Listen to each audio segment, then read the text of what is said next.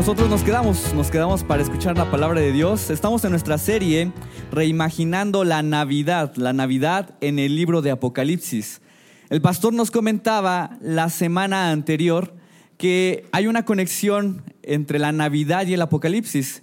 La Navidad es el primer adviento y nosotros esperamos el segundo adviento, que es el regreso de nuestro Señor Jesucristo, pero en victoria.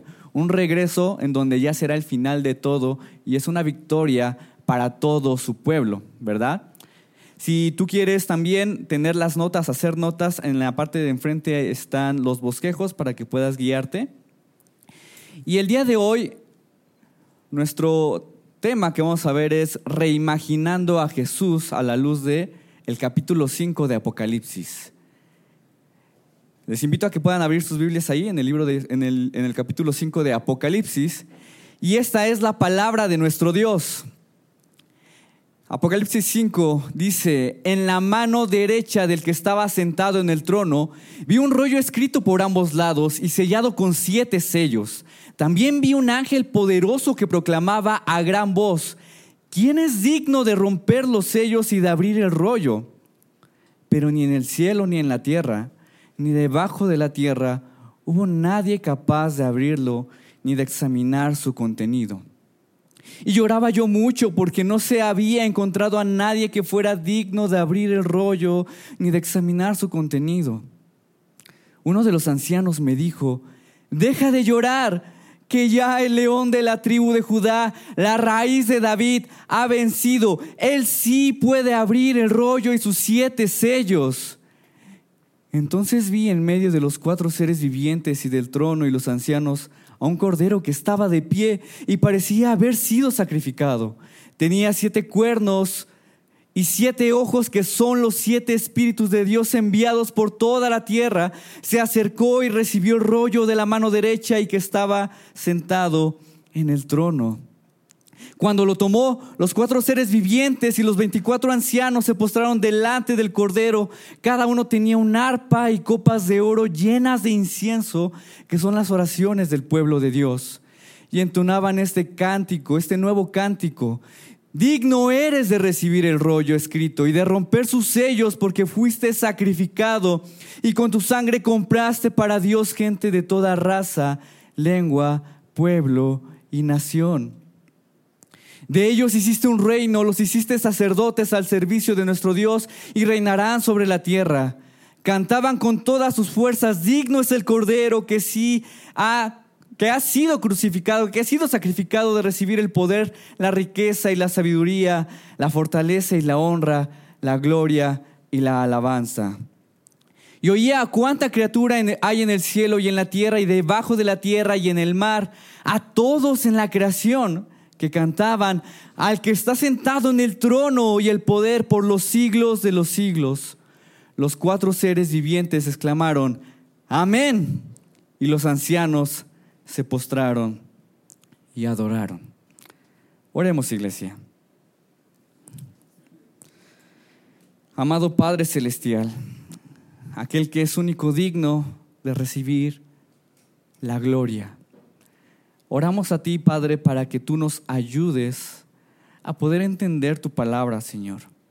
Este mensaje en la revelación de Jesucristo, de Apocalipsis, Padre. Que tu Espíritu Santo abra nuestros ojos, abra nuestro entendimiento para poder ver tu plan divino detrás de todo esto que sucede en el mundo. Guíanos, Padre, guíame a mí con tu santo y divino Espíritu para que tu palabra sea fielmente proclamada y que tú solo seas digno de recibir la gloria, Padre.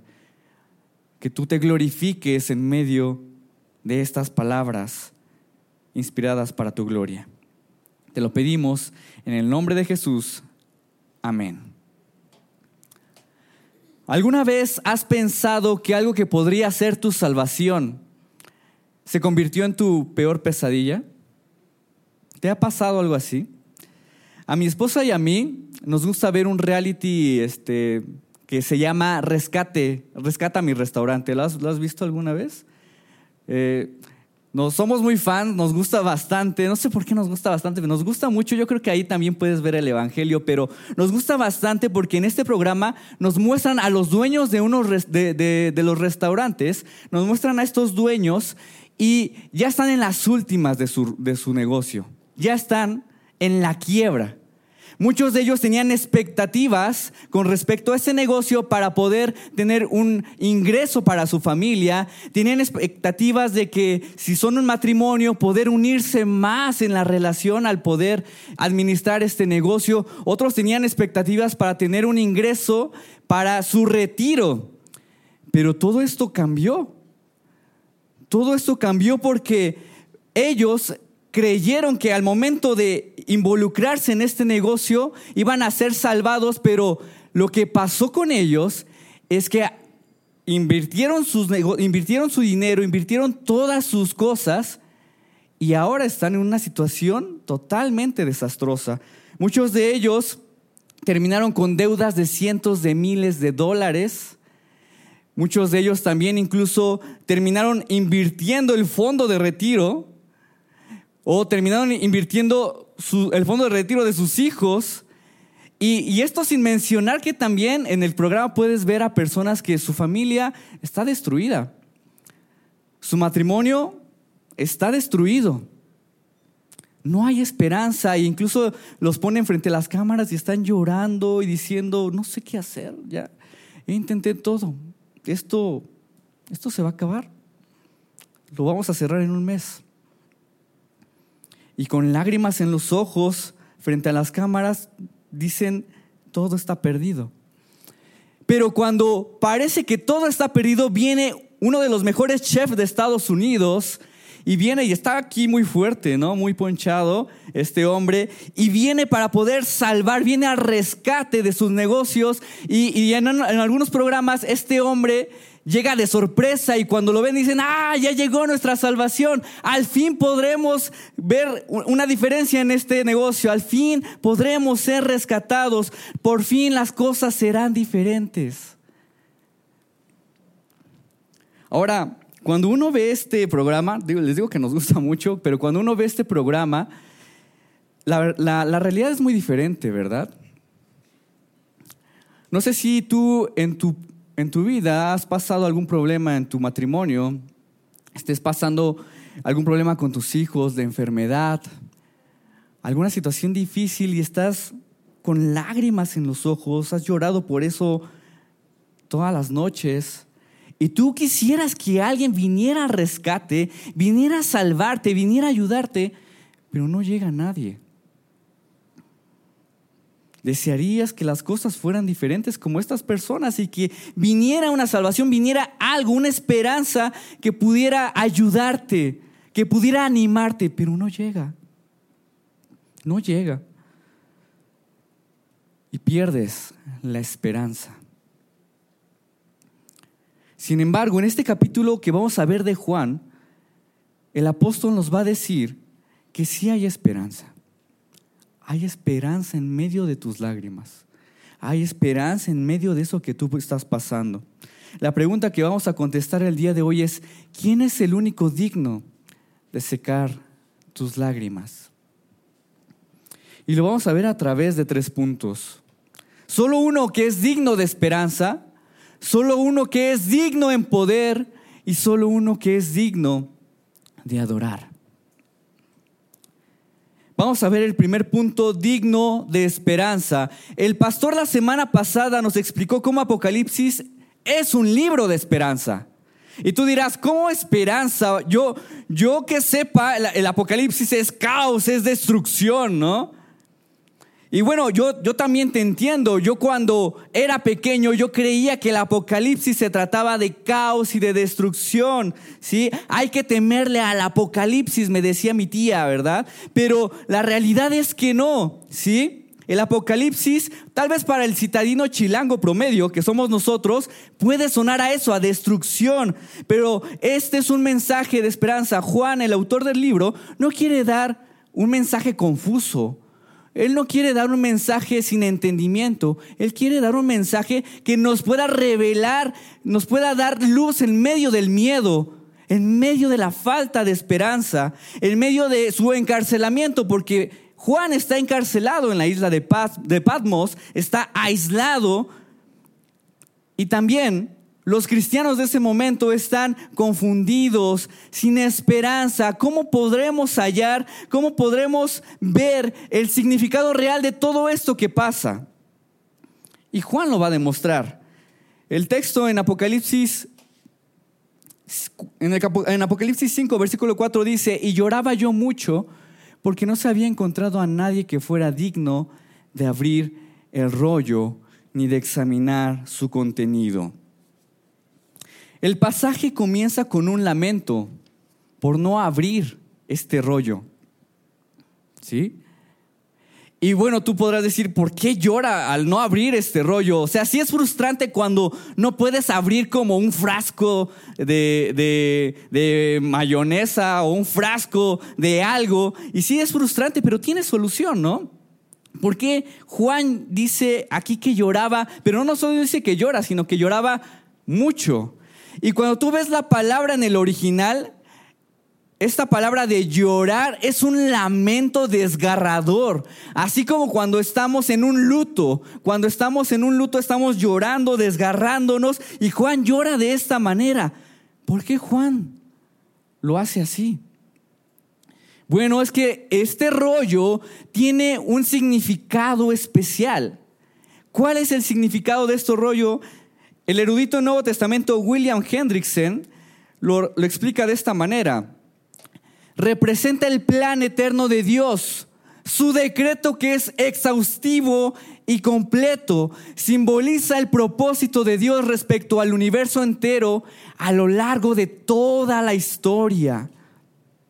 Es decir, este rollo contiene una revelación que nos muestra claramente el propósito de Dios para toda la historia, el significado de por qué hace las cosas, el significado de ¿Para qué son las cosas que Él hace? ¿Hacia dónde se dirige toda la historia del universo? Ahí está en ese rollo. Es lo que va a decir Juan. Y está oculto. Dice que está oculto y cerrado con siete sellos que no cualquiera puede romper. Ahora, este rollo, el, símbolo, del, el símbolo del rollo, no solamente lo podemos encontrar aquí en Apocalipsis, lo puedes ver en otro libro de la Biblia y es en Ezequiel. Ezequiel 2, del 9 al 10 dice, entonces miré y vi que una mano con un rollo escrito se extendía hacia mí. La mano abrió ante mis ojos el rollo, el cual estaba escrito por ambos lados. ¿Y qué contenía ese rollo? Lamentos, gemidos y amenazas. Es decir, el rollo no solo contiene el significado de toda la historia del universo, sino que también contiene un mensaje inminente de juicio para el mundo. Un mensaje de juicio. No sé si tú te has puesto a pensar en los problemas alrededor del mundo. Y te has puesto a pensar y, eh, eh, en, en estos problemas en tu ciudad, en estos problemas en tu familia y te preguntas, ¿por qué pasa esto? ¿Por qué no hay justicia? ¿Por qué la humanidad destruye el mundo? Destruimos nuestro mundo. ¿La gente se saldrá con la suya al final de todo? Al final, esto que te llegaron a hacer a ti o llegaron a hacer a algún familiar, ¿no va a tener ningún pago? ¿La gente en este mundo puede salirse con la suya? Son preguntas genuinas que incluso como iglesia podríamos hacernos. Son preguntas genuinas que el mundo se está haciendo y que nosotros también en algún momento podríamos hacernos. La iglesia en ese momento se está haciendo esta pregunta. ¿Habrá esperanza? ¿Habrá significado en medio de todo esto que estamos viviendo? Y Juan dice, sí, habrá justicia. Ahí está, está en la mano de Dios. Habrá justicia, está en el poder de Dios de salvación, está en su mano, pero Él no lo, no lo va a abrir en este momento.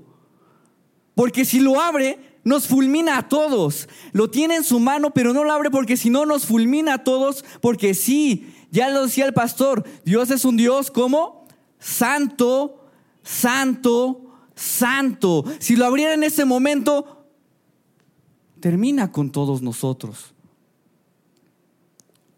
Si Él revela su propósito de justicia, nos destruye, nos alcanzaría a todos nosotros porque somos indignos. Él es digno y nosotros somos indignos. Ni siquiera las criaturas divinas pueden abrir este rollo para poder revelar el propósito de Dios. Lo dice Juan. También vi un ángel poderoso que proclamaba a gran voz, ¿quién es digno de romper los sellos y de abrir el rollo? Pero ni en el cielo ni en la tierra, ni debajo de la tierra hubo nadie capaz de abrirlo, ni de examinar su contenido. ¿Puedes ver esto? Ni ellos con todo su esplendor pueden abrirlo, no tienen la autoridad. Y Juan mira al cielo, silencio, no hay nada, no hay nadie. Mira a la tierra y no hay nadie, hay un silencio total. Mira debajo de la tierra y no hay nadie digno quien pueda abrirlo. Y ante ese silencio cósmico es cuando Juan llora desesperadamente. No hay significado para esto. No hay quien pueda revelar esto. No hay un propósito detrás de todo esto. Juan nos muestra que como seres humanos tenemos un fuerte deseo de saber hacia, hacia, dónde se dirige nuestro mundo y si nadie es capaz de revelarlo, solamente queda desesperanza y lamento.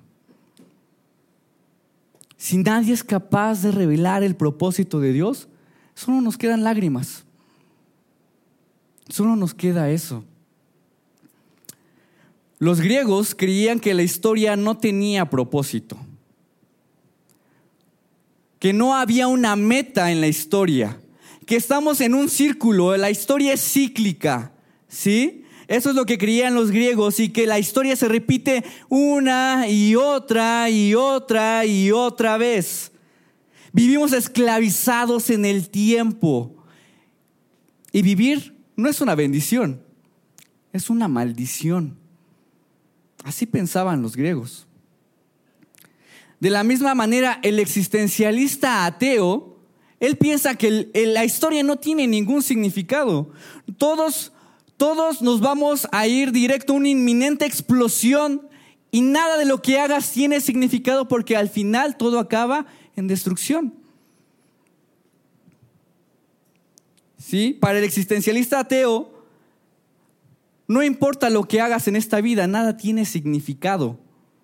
La historia está desprovista de significado. Richard Dawkins, un famoso biólogo ateo quien escribió El espejismo de Dios, decía lo siguiente, el universo que observamos tiene precisamente las propiedades que uno esperaría. Sí, en el fondo no hay un diseño, ni un propósito, ni mal, ni bien, nada excepto indiferencia y misericordia. ¿Qué tienen en común ambas estas interpretaciones de la historia? ¿Qué tienen en común? Terminan en lágrimas, terminan en desesperanza no hay significado, todo es oscuro, porque si nadie capaz de revelar el propósito de Dios, solo nos queda resignarnos. Solo nos queda aceptarlo, lamentarnos. No hay nada. No nos dirigimos a ningún lugar. Y hagas lo que hagas, no importa. Entonces Juan está en un estado de desesperanza. No hay nadie digno que pueda revelar. Nadie, nada de lo creado nos puede dar luz de ese propósito. Ni nosotros mismos porque somos indignos. Ya vieron, los, las personas que han intentado darle sentido o significado a la historia terminan en desesperanza. Somos indignos. ¿Habrá alguien digno de poder revelar este propósito de Dios? ¿Habrá alguien digno en poder en, medio de esta falta de confianza?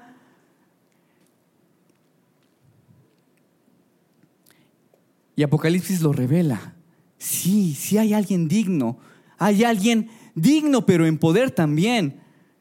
Dice Apocalipsis 5:5, uno de los ancianos me dijo, deja de llorar, que ya el león de la tribu de Judá, la raíz de David, ha vencido. Él sí puede abrir el rollo y sus siete sellos. En el capítulo anterior vimos cómo había alrededor unos ancianos, ¿verdad? Los tronos de los ancianos. Y decíamos que estos representan a la iglesia de todos los siglos redimida, que ha experimentado la redención de Jesucristo. ¿Sí? Y uno de estos ancianos que ha experimentado los efectos de redención se levanta y le dice a Juan, hay esperanza. Se levanta y le dice primeramente, ¿qué le dice? Deja de llorar, nada falta la cachetada ahí, pero no lo hace. ¿Por qué no lo hace? Porque Él está glorificado y lo hace con ternura. Dice, deja de llorar. Y le muestra, ahí está el león de la tribu de Judá. La raíz de David ha vencido. Él sí puede abrir el rollo. ¿Qué significa esto? ¿Qué significa esto de el león de la tribu de Judá? Ciertamente el león representaba para la, para la nación judía, representaba poder, representaba autoridad, claro. Todavía en nuestros tiempos eso simboliza el león, ¿no? Fuerza. Pero también para la tradición judía no solo representaba eso, podemos ver que el león apuntaba a un Salvador prometido que iba a nacer en la historia de un linaje real. Y esto lo podemos ver en Génesis 49, 9 al 10. Dice, mi hijo Judá es como un cachorro de león que se ha nutrido de la presa. Se tiende el acecho como león, como león a que nadie se atreve a molestar. El cetro no se apartará de Judá, ni de entre sus pies el bastón de mando, hasta que llegue el verdadero rey quien merece la obediencia de todos los, los, pueblos. Para los judíos, aquel quien iba a traer la salvación al pueblo de Dios tendría que venir con autoridad, tendría que venir con poder para gobernar a las naciones. Alguien con linaje real, alguien que naciera de la tribu de Judá, quien vendría a gobernar como el rey de reyes. ¿Quién es este? ¿Quién comparte todas estas características que vemos aquí? Jesucristo. Jesucristo es el rey de reyes y es el único que tiene poder para revelar el propósito de Dios sin que nos destruyamos nosotros. Y Él toma el juicio y, Él toma el juicio en sí como con autoridad, con poder, lo, lo desata y lo puede revelar. Y es ahí cuando se revela el propósito para todos nosotros, este propósito cósmico, esta esperanza. La historia no apunta a una serie de eventos carentes de significado. La historia nos apunta en Jesús, nos apunta a la victoria de Dios y su pueblo sobre las fuerzas del mar por el único rey de reyes.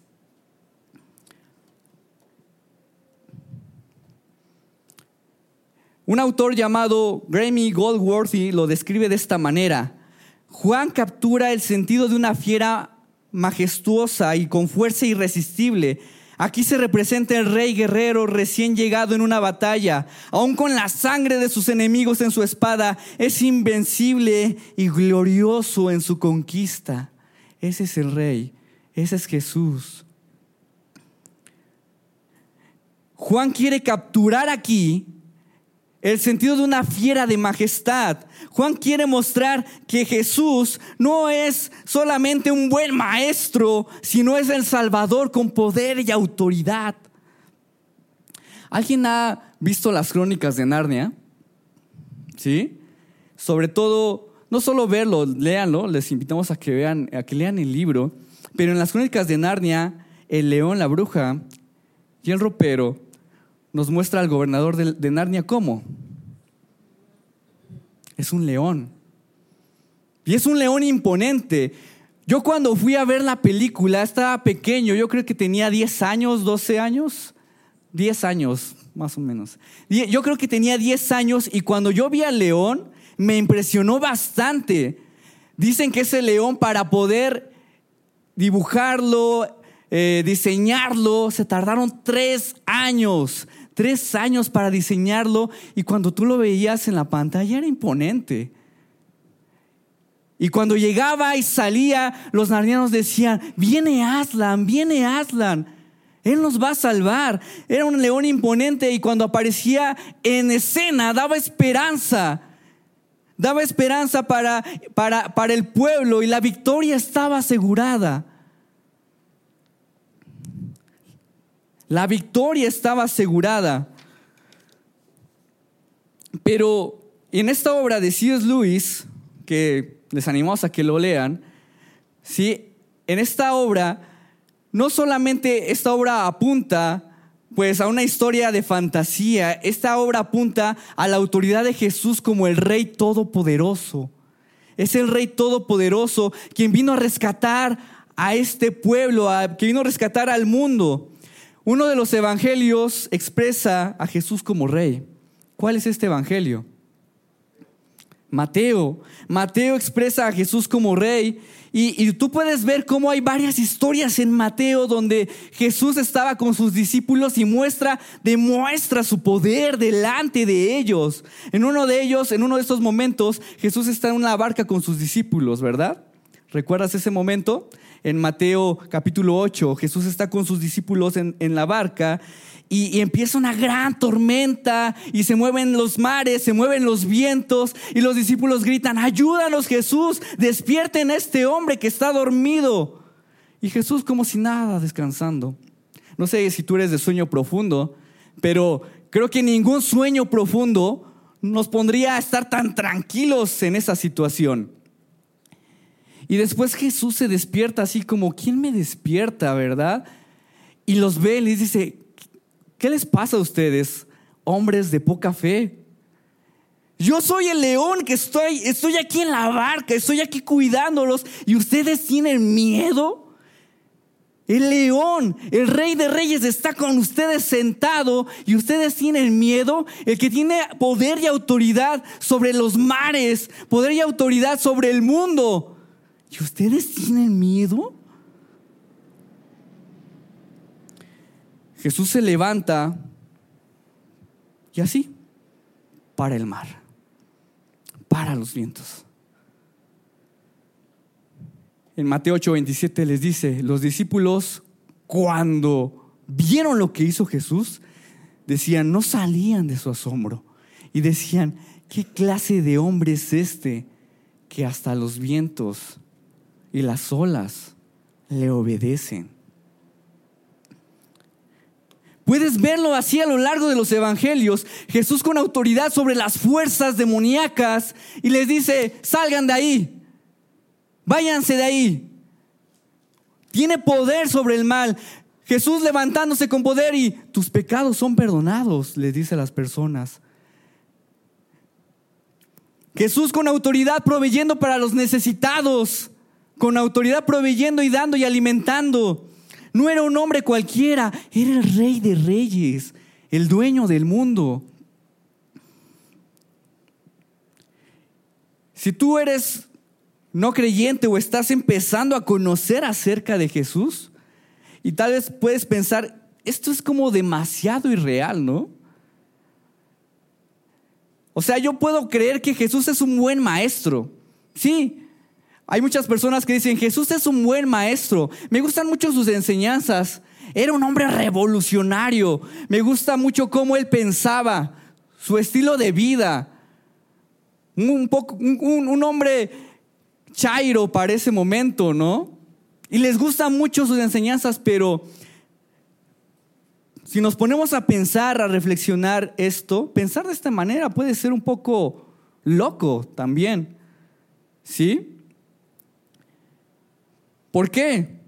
Porque si lo reflexionas, lo piensas más, si Él no era el Hijo de Dios Todopoderoso, no podría ser un solo un buen maestro. Sería un farsante si solamente dice que Él es Dios y tiene buenas enseñanzas.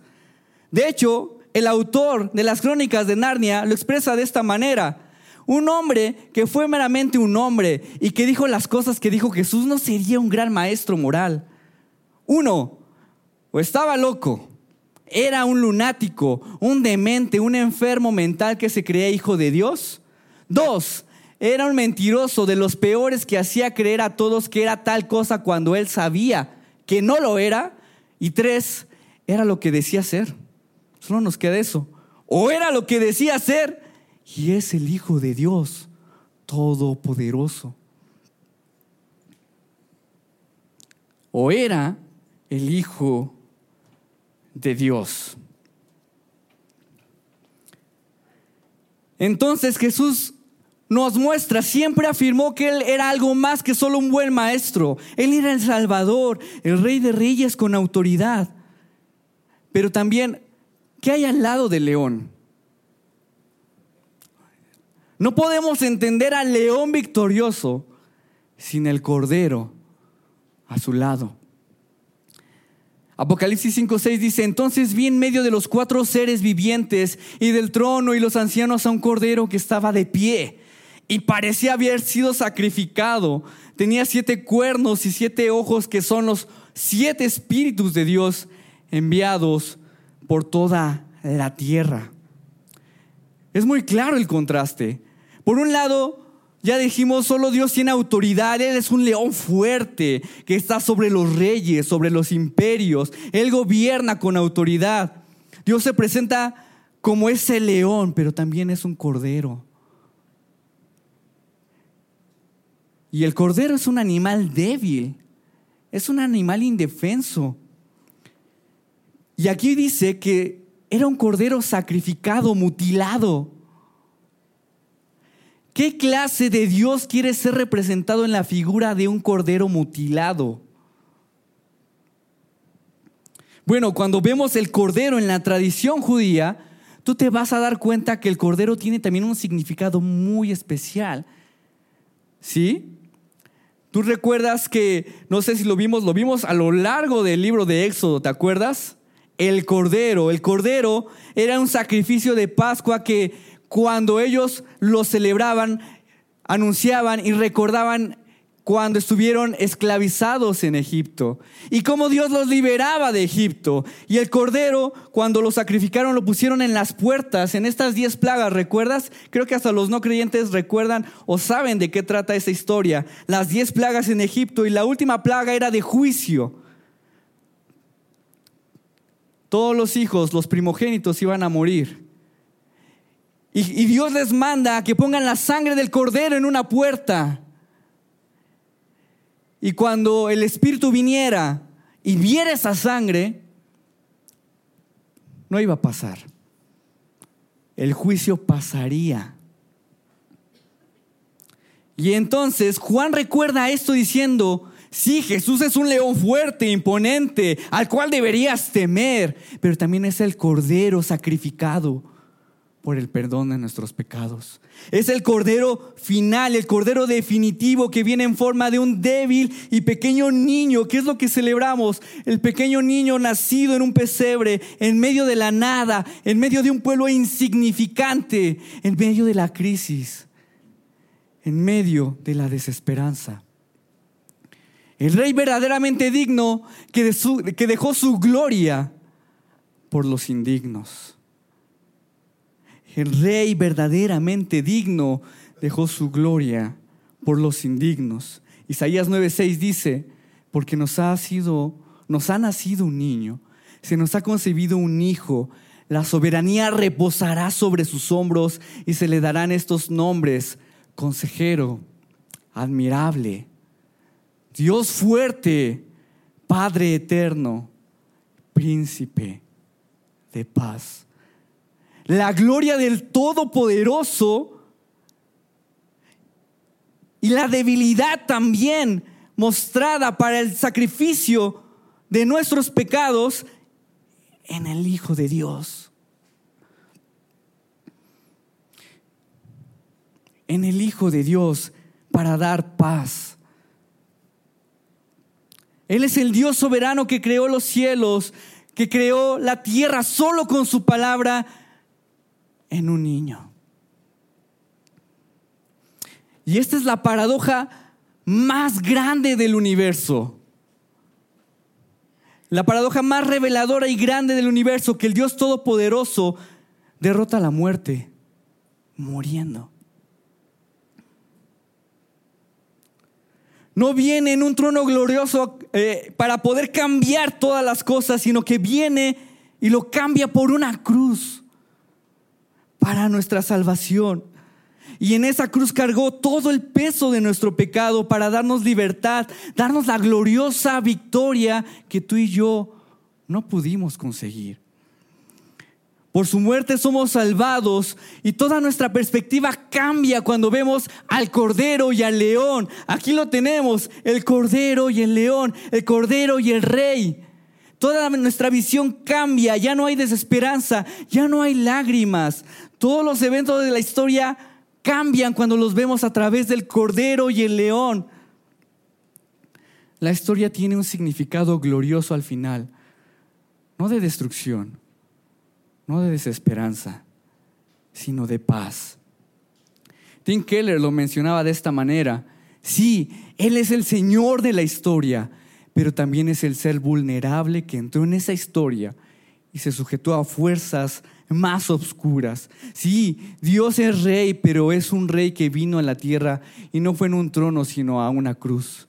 Sí, Dios es glorioso, pero no hay mayor gloria que esta, que dejó a un lado su gloria y su poder para poder volverse débil y mortal. Débil y mortal. Iglesia, este es el corazón de Apocalipsis. Este es el corazón de Apocalipsis, que Cristo, el Hijo de Dios Todopoderoso, vino a morir por pecadores indignos, muriendo cruelmente en la cruz por nuestros pecados. Este es el corazón de Apocalipsis, que vino a cambiar nuestras tristezas por su victoria. Ese es el corazón.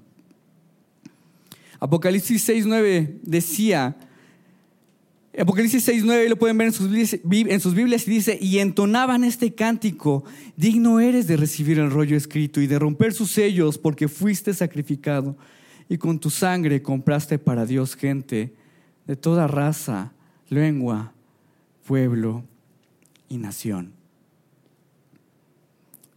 Tim Keller en su libro Caminando con Dios a través del sufrimiento, él nos narra la historia de una mujer llamada Emily. Y Emily cuenta que él tenía, ella tenía un esposo que la amaba, ella tenía una vida, para ella sentía que era una vida perfecta. Tenía hijos que la amaban, tenía una vida, tiene una casa bonita, tenía, tenía todo. Ella decía que tenía todo. Sin embargo, de manera inesperada, su esposo la abandonó por su mejor amiga. Y ella decía, no entiendo. Habíamos hecho, y era cristiana, dice, habíamos hecho un pacto delante de Dios. Habíamos hecho un pacto delante de Él.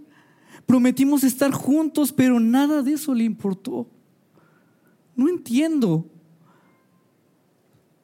Su esposo dice que le, le, comentó ella a su esposo, no puedes irte así, dile a tus hijos, tienes que dar una explicación. Y sí fue, así como si nada, me voy. Y, sus hijos, ¿a dónde te vas, papá? Voy a venir de visita, pero ahorita me voy. Y ya nunca más regresó. Su esposo se fue, se despidió, no volvió. Y ella cuenta que dice, me gustaría, me gustaría dar esperanza en medio de esto que me está pasando, pero la realidad es que creo que las cosas han empeorado. Las cosas son peores describe que las cosas empeoraron porque sus hijos ahora tienen problemas emocionales, porque su padre se fue, tiene una crisis de fe, tiene deudas hipotecarias a causa de eso. Pero lo que más me impacta es cómo ella, a pesar de eso que está viviendo, tiene esperanza y dice, soy bendecida. Las cosas no van mejorando, no mejoraron, pero soy bendecida. ¿Por qué? Lo dice de esta manera. En medio de esta horrible situación en donde toda mi identidad y mi familia han sido atacadas, veo destellos de lo que Dios está haciendo. y de cómo nuestras vidas serán transformadas. Y me emociona ver quién seré al final de todo esto. Cuando Cristo es el rey de la historia, tu historia cambia también. Tu visión cambia completamente. Las lágrimas ya no definen tu historia, la define la victoria del Cordero, la victoria de Cristo. La victoria de Jesús sobre el pecado. Y el final ya no es desesperanzador, sino es glorioso y nos lleva a más amor, nos lleva a más adoración, nos lleva a abrazar al Cordero porque el final no es caos, no es destrucción, el final termina en la esperanza gloriosa del Cordero, salvándonos. Y eso nos lleva a más adoración. Y de hecho así termina este capítulo, digno de adorar. Apocalipsis capítulo 5 versículo 13 dice, y oía cuánta criatura hay en el cielo y en la tierra y debajo de la tierra y en el mar, a todos en la creación que cantaban, al que está sentado en el trono y al cordero, sean la alabanza y la gloria, la honra, la gloria y el poder por los siglos de los siglos. Noten cómo comenzamos, cómo comenzamos. Había un panorama triste, un panorama oscuro, sin esperanza, había lágrimas, no, no, no podíamos encontrar a alguien digno que pueda dar marcha al propósito de Dios. Pero ahora Juan mira a Cristo y sus lágrimas son transformadas en un canto de alabanza a Dios, de alegría. Su visión de la vida ahora es diferente y ahí está la gloria de Dios. Y, mira debajo de la tierra y ahí está la gloria de Dios. Y mira ahora sí los cielos. ¿Se dan cuenta? Él miraba antes los cielos, miraba la tierra, miraba debajo de la tierra y pura frustración. Pero ahora Él mira todo eso y cambia su manera de ver todas las cosas y adora y ve la gloria de Dios en el cielo, ve la gloria de Dios en en la tierra, ve la gloria de Dios debajo de la tierra. Cambia totalmente su visión. El Cordero Inmolado transforma nuestra forma de ver la vida. La historia, los sucesos que se desarrollan en el mundo tienen un nuevo significado. Hay un futuro glorioso, hay esperanza, aún en el panorama más desolador. Hay esperanza, aún en ese panorama que tú estés viviendo, hay un panorama más, más fuerte Pero ¿cuál es ese futuro glorioso? ¿De qué trata ese futuro glorioso que aquí estamos viendo? Apocalipsis 5.10 dice, de ellos hiciste un reino, los hiciste sacerdotes al servicio de nuestro Dios y reinarán sobre la tierra. La esperanza cristiana no es solo la idea de que cuando una vez que mueres vas a estar con Dios y Él te va y vas a estar ahí en unas nubecitas saltando de nubecita en nubecita. Esa no es la esperanza cristiana de que ya no vas a llorar, ya no va a haber. No solamente es eso. La esperanza cristiana es que vas a estar ahí gobernando con Dios. Va más allá. Dice que reinaremos sobre la tierra. Él te da su victoria él reina contigo, está reinando contigo, comparte ese reino contigo. Y aun cuando vengan las pruebas más livianas o más fuertes, tú nunca vas a ser considerado como un perdedor. Tú no vas a ser considerado como un fracasado, porque al final de la historia eso no es así. Al final de la historia tú estás reinando juntamente con Cristo.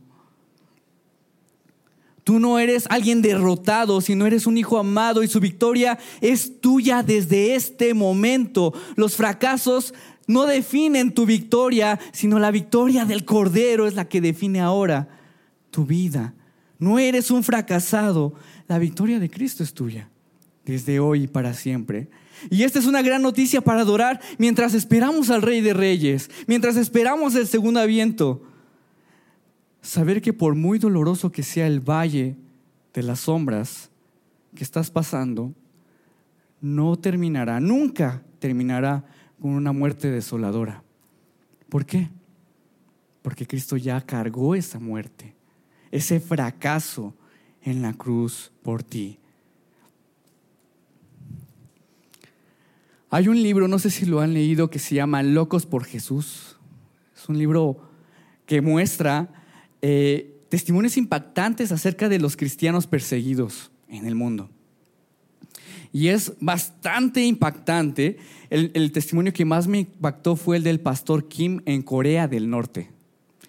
El pastor, el pastor Kim en Corea del Norte tenía una congregación pequeña y tú, sabes que en Corea del Norte no se puede ni leer la Biblia, ni hablar de Dios, ni hablar del cristianismo. Y lo que hacían ellos era debajo en las alcantarillas eh, leer la Biblia juntos y escondidos debajo, en una ocasión, eh, los policías andaban buscando debajo también del, del, piso, estaban buscando qué estaba pasando y los encontraron, los descubrieron leyendo la Biblia. Entonces los, los descubrieron y los sacaron públicamente, así, a campo abierto, los pusieron ahí a ellos y a sus familias, a sus hijos también.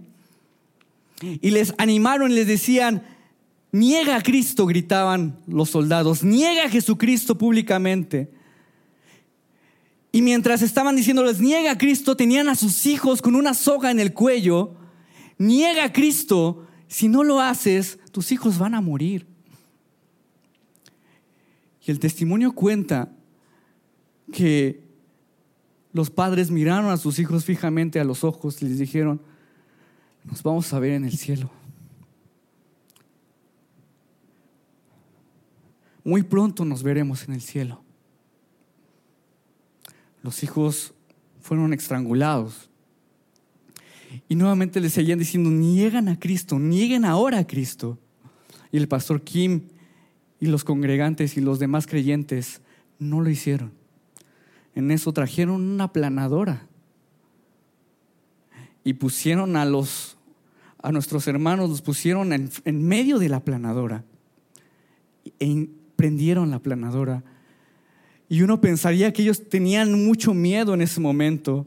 Lo que, lo que más impactante es que cuando prendieron esta planadora ninguno de ellos renunció a su fe al contrario ellos cantaban y cantaban un himno de fe que decía de esta manera, más amor por ti, oh Jesucristo. Y la planadora seguía y seguía y, y, se acercaba a ellos y decían, más amor por ti, oh Cristo, más amor por ti. A nadie más deseo, más amor por ti. Que el dolor cumpla su cometido, más amor por ti. Así cantaban más amor por ti. No deseo más a nadie, más amor por ti. Y ellos murieron. Aunque ahí termina este testimonio, nosotros sabemos que ellos ganaron. Ellos reinan.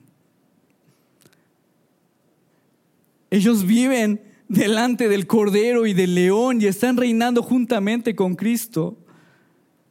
Los efectos gloriosos de la redención lo están experimentando. Ellos no perdieron, ellos ganaron. La adoración cristiana es eso. Que tú puedas adorar aún en estas situaciones tan adversas. Iglesia, Cordero de Dios. Tenemos este nombre, Cordero de Dios. ¿Habrá esperanza? ¿Hay motivos para adorar a Dios en medio de la tempestad? La respuesta es sí, hay más que esperanza. Hay victoria en el Hijo de Dios encarnado. La hay. Hay victoria para ti que no tienes trabajo. Hay victoria para ti que estás en una enfermedad difícil. Hay victoria desde hoy para ti que has perdido el propósito de tu vida. Hay victoria en el Cordero y el León. Hay victoria en Jesús. Oremos, iglesia. Amado Padre Celestial, te damos muchas gracias, Señor, porque al mirarte a ti, nuestras lágrimas son cambiadas. Y no solamente porque puedes cambiar nuestras circunstancias, nuestras lágrimas son cambiadas por la fe en ti, Padre. Eh, nuestras lágrimas son cambiadas al saber que Cristo murió por nosotros, que la muerte que tanto merecíamos, Señor, no caerá en nosotros, sino cayó en tu Hijo Jesús, el Cordero inmolado. Y ahora podemos vivir reinando, Padre. Saber que reinamos desde hoy en día, porque tu palabra nos dice que Jesús vino a inaugurar el reino de Dios aquí en la tierra, Padre. Desde hoy está la victoria en Cristo. Y ahora aunque pasemos el valle de sombras más adverso, en ti está la victoria, Padre. En ti somos amados, en ti estamos completos, en ti no hay fracaso, sino tú nos llevas de victoria en victoria, tú nos llevas de la luz, de las nieblas a tu luz admirable. Gracias, Padre. Gracias por esta verdad todo esto que vivimos tiene un significado. Todo esto que vivimos, Jesús revela el significado y es tu gloria en la eternidad para estar contigo reinando. Gracias Padre, te damos toda la gloria, el honor, confiando en que hay significado, hay propósito en ti, hoy y siempre.